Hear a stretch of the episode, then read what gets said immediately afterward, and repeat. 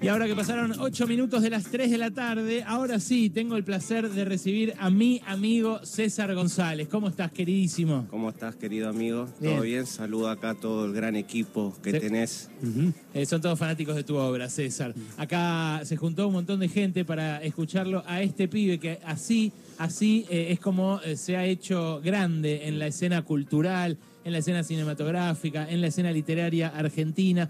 Eh, si no lo conoces, bueno, eh, mal por vos. Eh, pero eh, podés enmendarlo. Estás a tiempo, eh, por ejemplo, de ver eh, sus películas. Estás a tiempo de leer El fetichismo de la mercancía. Que hoy De la marginalidad. De la marginalidad, perdón. Fallido El marxista, pero Sí. está muy bien. sí, sí. Eh, sí, disculpame, te confundí así de repente con No, los viene de grandes ahí el teóricos. título Eh, igual. Ser por la barba, la, la barba larga y blanca. no, bueno, El fetichismo de la marginalidad es eh, un libro que te lees en tres sentadas, diría yo. Un libro muy potente sobre, la, sobre el estigma que pesa sobre lo marginal, pero también sobre la cultura que trasunta eh, esos lugares empujados hacia el margen. Y es un libro además en primera persona, ¿no?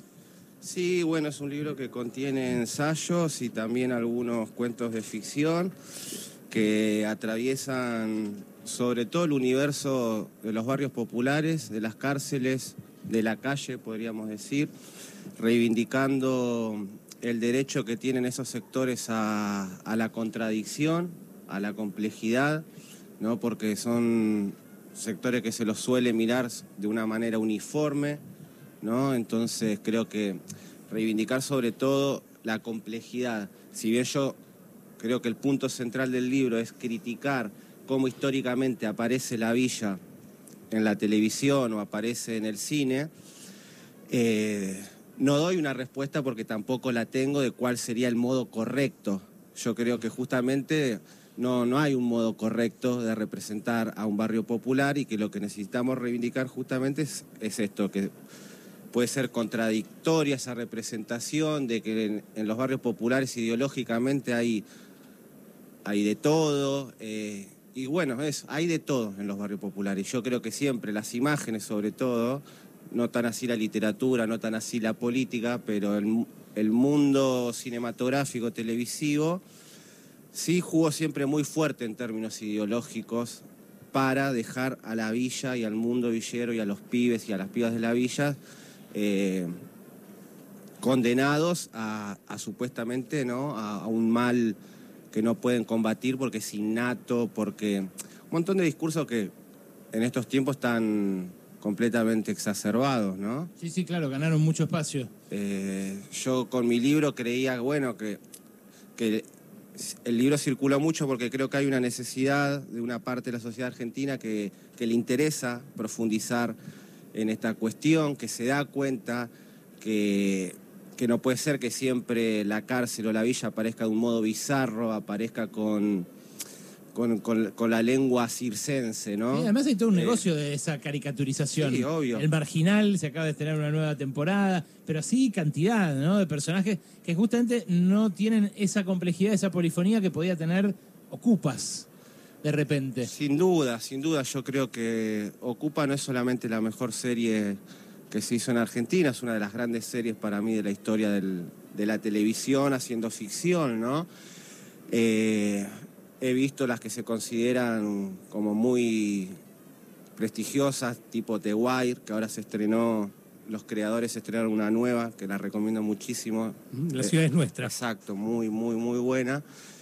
Pero Ocupas, bueno, creo que, que justamente eh, resalta porque no tiene esa, esa mirada eh, exterior y, no es solamente que no tiene esa mirada exterior, sino que se dejó atravesar por, por la sensibilidad de ese otro mundo y ese otro mundo se termina imponiendo y lo sé porque eh, he leído cosas que ha dicho Bruno Estañaro, que han dicho los actores que fueron parte del elenco, de cómo fue eh, el, el hacer ocupas y, y te cuentan que, bueno, los pi- hay muchos pibes que eran pibes de, de los barrios que terminaron actuando, pero que terminaron interviniendo en el guion, que había muchas ideas que venían desde los guionistas, que los pibes del barrio decían esto es cualquier cosa, Claro. pero del otro lado había una, una respuesta positiva, no es que decían, bueno, bueno, nosotros somos los guionistas y esto ya está escrito, Bueno, sino perdón. que se dejaban. Y hoy, y hoy Ah. se perdió un poco bastante eso. Es lo que nos pasó con la película.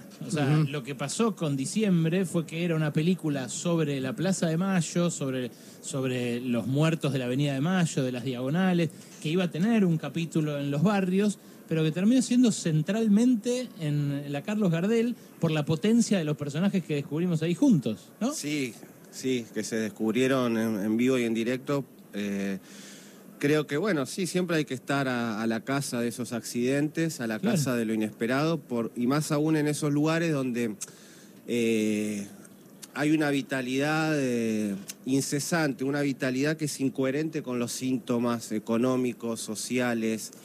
Eh, digo incoherente porque uno uno podría cre- creer que eso también es devastador, que donde hay tanta pobreza, donde hay gente hacinada o necesidades básicas muy descubiertas, tendría que reinar la tristeza, tendría que reinar la depresión, ¿no? Y paradójicamente son lugares donde abunda, abunda la alegría y abunda esta vitalidad, que estamos un domingo a la mañana y los, están los pibes que siguen de gira, eh, pero sin joder a nadie, y, o, podíamos, un domingo a la mañana y está bien, hay menos gente circulando, pero, viste, la gente eh, está muy viva. Sí, eh, vivía mucho, eso es lo que se notó. Ahora, eh, César, si- siempre hubo mucha discusión, sobre todo desde la mirada periodística, pero también la mirada del arte, del cine y demás, acerca de lo, lo extranjero, o sea, aquel que va, que entra en el barrio, eh, que hace su informe o que hace su serio, que trabaja y demás, pero es como una especie de turista, ¿no? Después va y le muestra lo- el morbo. ¿Vos eh, cómo tenés esa discusión saldada? Es decir, ¿Vos crees que lo que hay que construir hacia- es desde adentro hacia afuera o desde afuera también se puede hacer otra cosa distinta? No, sí, obvio que de afuera se puede hacer distinta. A ver, mientras haya clases sociales, siempre va a haber turistas. O sea, como el pibe de la villa es un turista en la ciudad, eh, como el pibe de la villa cuando va a una, una zona residencial es claramente un turista, un extranjero, un agente eh, completamente exterior. Y, y no va a saber mirar tampoco, porque no es de ahí y va a tener una conducta que es- va a ser como muy opuesta a la conducta que reina en ese lugar. Digo, si un pibe villa va y filma en un country, hay muchos detalles de la vida del country que no conoce y que por más que las estudie no la va a poder filmar con la verdad que filmaría alguien que sí. Miren, eso es Sí, inevitable. Pero esa genialidad no puede enriquecer también. El problema es cuando la genialidad eh, parte del prejuicio, ¿no? Sí, sí, yo, bueno, en, en mi libro hago, hago toda una genealogía de, de grandes películas de la historia del cine donde los directores no eran eso que representaban. Eh, A veces sí, tenés casos como Einstein, Bertov y algunos europeos que habían participado en la Primera Guerra Mundial o habían sido parte de la guerra civil en la primera etapa de la Revolución Soviética. Eh, pero después, no sé, yo siempre pongo el ejemplo de Visconti, que siendo un hijo de la aristocracia italiana, hace una película como La Tierra Trema, que debe ser la película más hermosa que se pudo haber hecho sobre los pescadores sicilianos, ¿no? Eh, y vos decís, ese tipo nunca habrá pescado. Obvio que nunca pescó Visconti, que siempre le sirvieron. O sea, pertenecía a la aristocracia italiana, ¿no? No una cualquier aristocracia. De esa aristocracia florentina encima del norte de Italia, Claro. que es la misma del Renacimiento. Que a los napolitanos consideraban africanos casi. Exacto, eh, casi no, literal. Y, y él hace una película de, de- de esas características y así puedo mencionar, no sé, muchísimos directores de cine. Yo no creo que el ser de- del lugar eh, te determine la, la visión, porque yo lo hablo mucho con los pibes de los barrios estos. Sí hay que luchar por la democratización del acceso, Ujú. sí hay que tratar de abrir cada vez más la- las oportunidades para que más pibes y pibas de los barrios puedan agar- agarrar una cámara, que es muy difícil y cada vez más difícil el cine. Porque el cine no está separado de, de la realidad económica. Si ya es difícil subsistir económicamente, ¿a quién se le va a ocurrir agarrar una cámara o comprársela cuando Claro. es carísima y después tenés que editar y...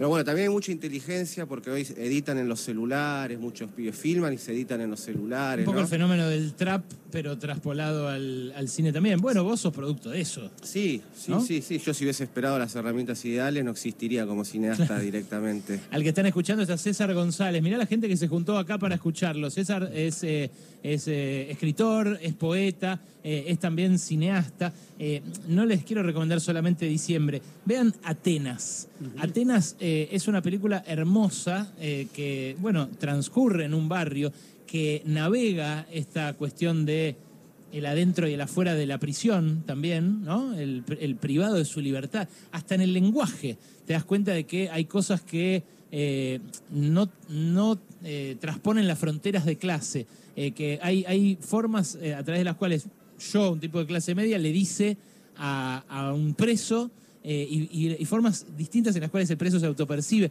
Es alucinante. Vean Atenas, si no vean qué puede un cuerpo. Eh, están todas en YouTube para ver, ¿no? Sí, casi todas están en YouTube. Puedo extender la recomendación para el viernes 20 de mayo en el CCK. Ajá. Se va a dar gratis, si no, creo que sí, gratis, eh, lluvia de jaulas. Ah, mirá.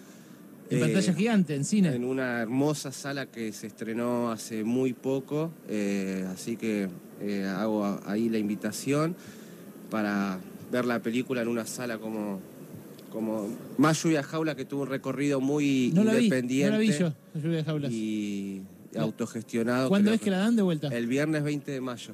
Viernes- Y hay otra fecha, después te la, te la paso. Sé que son dos proyecciones, pero la otra no me la acuerdo. Bueno, y pueden buscar El fetichismo de la marginalidad, que es el libro que editó Sudestada ya hace dos años. No, no, no, no. ¿Cuánto? Ni un año. ¿Ni uno? ro- rozando un año. Ah, nuevito, nuevito. Sí, vos porque estás como Muy muy. Entonces, Acá Bueno. cerquita está el stand, pueden ir a buscarlo ahí también. Hay cosas maravillosas en el Sí. stand de Sudestada, vayan. Totalmente. Pero ah, vamos a regalar un ejemplar al final de la charla, así que para los que y estén acá en la Feria Libro. este, Sí. que es el nuevo de poesía, Ajá. que salió hace muy poquito, que es con Ediciones Continente, que también tiene su stand, que es la editorial donde siempre publiqué mis libros de poesía y también este es un regalo para, para el pueblo. Para los que están acá, decí cómo se llama de vuelta, César.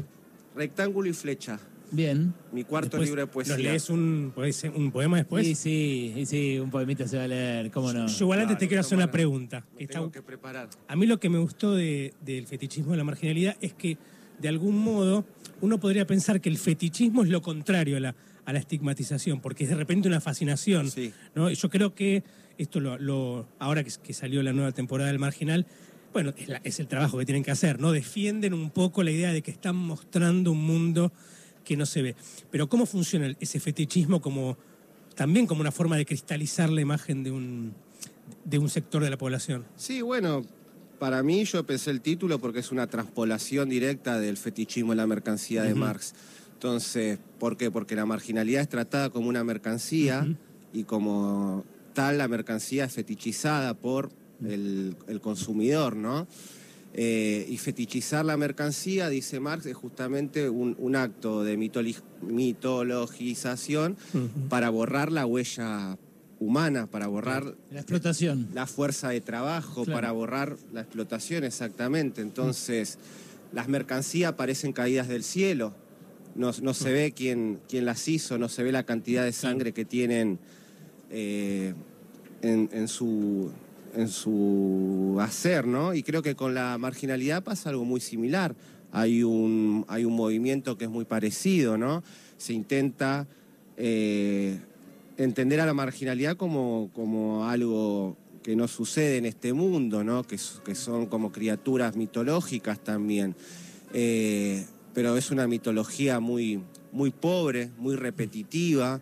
Eh, es cuestión de analizar cuáles son los conflictos, de qué manera están vestidos, esos todo lo que todo lo que es una puesta en escena que define Sí. a- a- al arte audiovisual, por lo menos, eh, ahí yo encuentro muchos problemas. No en como quieren justificar de que, ay, bueno, es una ficción. Claro. Bueno, yo donde encuentro los- el problema es en la ficción, en, en los elementos en que se despliega esa ficción, ¿no? En lo que hace una ficción, la puesta en escena en el cine o en la televisión, bueno, analicemos los vestuarios, analicemos cómo, cómo actúan, analicemos los nombres de los Sí. personajes. Y ahí yo veo claramente una, una intención ideológica bastante perversa que encuentra como bastante diversión también en mostrar a, la- a los pobres así. Hay un Sé que se divierten de mostrarnos así de ridículos. No, es- no es que es como inocente el asunto. ¿eh? Para mí hay es bastante eh, intencional, como decía. Hay un personaje en las primeras temporadas del Marginal que a mí me llamó la atención porque vos en un momento dices, hasta, incluso hasta reducidos hasta el lugar de animales. Y hay un personaje llamado el Pantera que está prácticamente desnudo, eh, no habla y se mueve como un animal en la cárcel, ca- casi como si no tuviera, hasta incluso ni siquiera, ni siquiera estuviera preso. Tiene tanta, está tan deshumanizado que eh, eso, camina libremente por, la, por entre los barrotes como si fuera un animal. Y se llama el Pantera, ¿no? Por ejemplo. Sí, yo no, yo mira, no quiero, no quiero como asignarle nombres propios a este tema, porque hoy es uno Sí, y sí. sé que en un mes será otra cosa, un- alguna película, algún informe en algún noticiero, y en un año va a ser otro. Entonces creo Mm. que no es, es algo mucho más que ya mire más estructural. Eh, pero esos ejemplos también sirven para, para graficar eh, lo que estamos hablando. Son como muy, muy evidentes, sí, sí, ¿no? es, es- es una cosa muy evidente. Vos tenés un artículo en el, en el libro que habla del odio. Eh, creo que hace un juego de palabras que, que dice eh, que el odio es tan profundo que es oh, oh, Dios, ¿no? Como que es parte incluso de la, de la religión y que, y que va de la mano del amor, decís también. Bueno, estamos asistiendo a la multiplicación de discursos de odio eh, que uno ni siquiera pensaba que podían decirse en televisión, ¿no? Gente que eh, abiertamente llama a, que a otros les saquen su sustento, que los repriman, que los pasen por arriba, que los maten. Eh, y estos eh, discursos además tienen cada vez más eco. Eh, vos decís algo así, eh, me, me lo, me lo recordaba Santi Juncal, nuestro columnista internacional, que además, claro, charló con vos creo en mi cumple. Eh, Gran cumple. Vos decís, sí, es, es un gran tipo, Santi. Vos decís ahí que de algún modo hay, hay gente que reivindica un derecho a odiar, ¿no? Y Se lo que. exige al Estado. ¿Cómo? Se lo exige al Estado. ¿En El- qué Que el sentido? Estado lo preserve su, su voluntad de, de odio, o sea, que, que los dejen marchar, que los dejen marchar con, con cajones, que los dejen marchar con, con un montón de, de símbolos muy, muy violentos y, y quieren marchar tranquilos. Que Bueno. no se mezclen con, con, los- con la, la- la- la otra estirpe, ¿no? La, la piquetera. Mi pregunta es qué hacer con ese odio, porque yo hay veces que eh, me lo debato incluso de si entrevistar a determinada gente o no, si darle micrófono. Digo, ya están tan difundidos, ya, ya es tan popular su, su punto de vista eh, agresivo, violento, eh, discriminatorio, que no es que va a cambiar si salen pasaron cosas o no, digamos. Eh, pero, pero la verdad que muchas veces me pregunto qué hacer. Eh, y vos ahí en el libro esbozás algo así como una política frente al odio. Sí, lo que yo planteo en ese texto, que lamento su vigencia, que, y no, solo su vigencia, sino que cada vez es- está más, es más actual, por más que tiene cuatro o cinco años, eh, porque están proliferando todos estos discursos que parecían vetustos, ¿no? Y más en una sociedad argentina que en materia civil ha avanzado tanto. Yo lo que planteo en ese texto es primero no negar el odio, ¿no? Y, basta de la postura de indignación que en términos políticos me resulta para mí bastante inofensiva, in- la indignación, ¿viste? Estoy indignado, me indigna tal cosa, me indigna tal otro. Creo que te, te deja reducido a un lugar muy inmóvil. Eh, primero asumir que todos tenemos una gran cuota de odio adentro de nosotros y, y que en todo caso los sectores de derecha eh, asumen ese odio. Y buscan Y representar. lo, verbal- lo verbalizan, Mm. buscan que se materialice en representación partidaria, lo que sea. Yo creo que, que el gran triunfo del neoliberalismo es cómo se fue la violencia de los discursos de izquierda. Es su gran triunfo. Y se la apropiaron y, y nosotros nomás podemos hablar de la violencia. Los sectores de ultraderecha. No solo hablar de la violencia, sino ejercerla, ¿no? Mm. Eh, y Pero ¿y creo ¿Qué salida hay frente a eso? No, no sé. Ah. No sé. Ah, ok, ok. No, pensé que... ¿Cómo no venís a solucionar el mundo, a resolver todo, no? No, no, pero eh, eh, vos... Qué fácil sería. No, pero vos, digamos, si el odio lo tenemos todos, eh, en todo caso eh, habría que evitar esa canalización eh, política Sí. que, que lo, que lo multiplica. No, pero lo que pasa es que para mí hay un odio que está mudo. O sea, el, el- el odio que vos sentís de que no te alcance para comer o que Mm. trabajes tanto y no, no, no te sirva para darte ningún gusto, te va acumulando un odio. Y yo lo que hablo es que ese odio genuino hay que saber reconducirlo a, a algo políticamente que atienda eso que está eh, de, lo que ese odio habla, ¿no? Porque incluso el, el- el odio de la derecha y de las derechas, eh, por lo menos acá en Argentina, pero en muchos lados, está acompañado de una gran cuota de victimización. ¿eh? Eh, personajes como diputados que se la pasan insultando a periodistas, a mujeres o a otros políticos, el día que se le paran y se le paran enfrente, me quisieron patotear, me mataron. Tipos que están Todo el tiempo patoteando. están todo el tiempo buscando que alguien, alguien reaccione y cuando alguien reaccione se, eh, se victimizan. Esto le pasó también a. Javier Milei.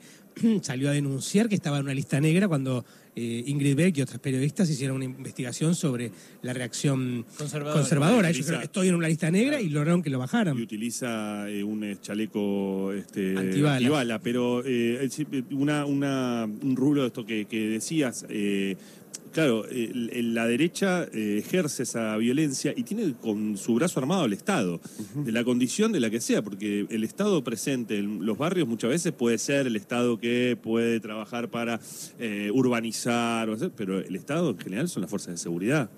Sí, sí, yo creo que también vuelvo a lo de, lo de asumir ese odio porque, eh, porque el ciudadano o sea, termina, por ejemplo, el, habitante de un barrio popular cree que su enemigo eh, es su vecino, ¿no? Y, no puede ver que el verdadero enemigo es el que le roba su fuerza de trabajo, el que se apropia de, todos los excedentes, el que, no solo le roba su fuerza de trabajo, sino que no le paga lo que corresponde.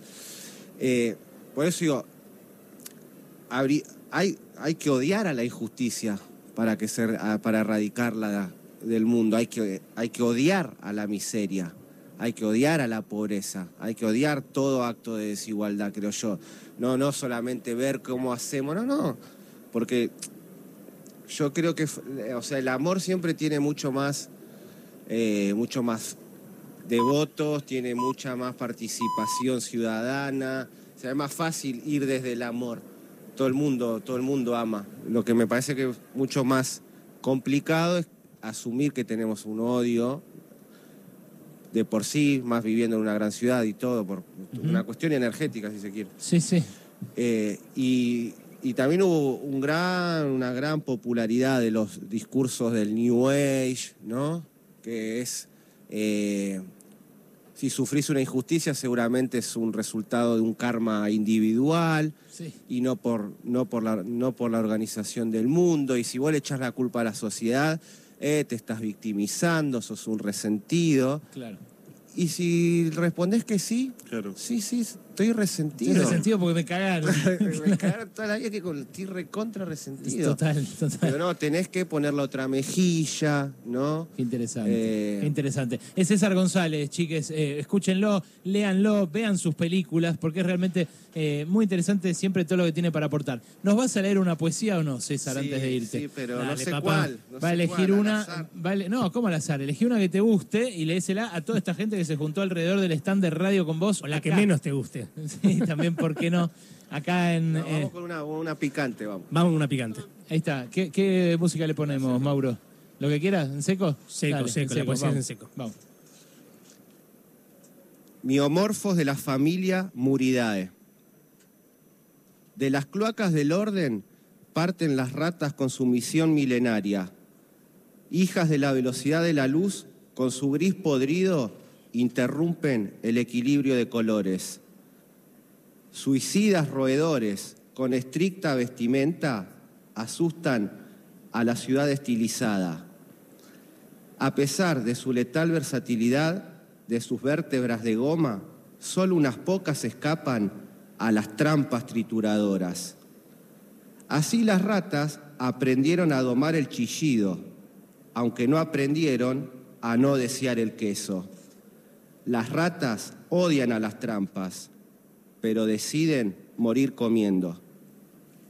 César González, señoras, señores. Muchas gracias, gracias, gracias. Eh, para uno de los oyentes que estuvo acá hasta el final, para vos eh, la poesía y para, a ver, ¿dónde está? Para ella, para ella el fetichismo de la marginalidad. Bien, ¿eh? bien. No, no llego a leer a alguien que tiene un cartel. Dos de las lectoras eh, que se acercaron acá. Somos de General Alvear, saludos, dicen. Ah, qué grande, muy bien. Saludos. Yo no leo de tan lejos. Eh, Una hermosa jornada la que atravesamos hoy acá en la Feria del Libro, porque bueno, para el que se engancha recién, hoy estuvieron las bibliotecas populares, está abierto desde temprano, está muy, muy concurrido este lugar eh, y hasta las 8 de la noche van a pasar eh, cosas maravillosas. eh. Vengan a la Feria del Libro, nosotros ya no regalamos más entradas, regalamos un montón. hasta ahora. Montonazo. ya lo conseguimos hacer, así que vénganse y bueno, ya saben, lean a César González, busquen el fetichismo de la marginalidad, busquen también Rectángulo y Flecha, su nuevo libro de poesías que editó aquí Continente. Gracias por venir, amigo. Gracias, Ale, te quiero, los quiero a todos. Nosotros a vos. Así seguimos.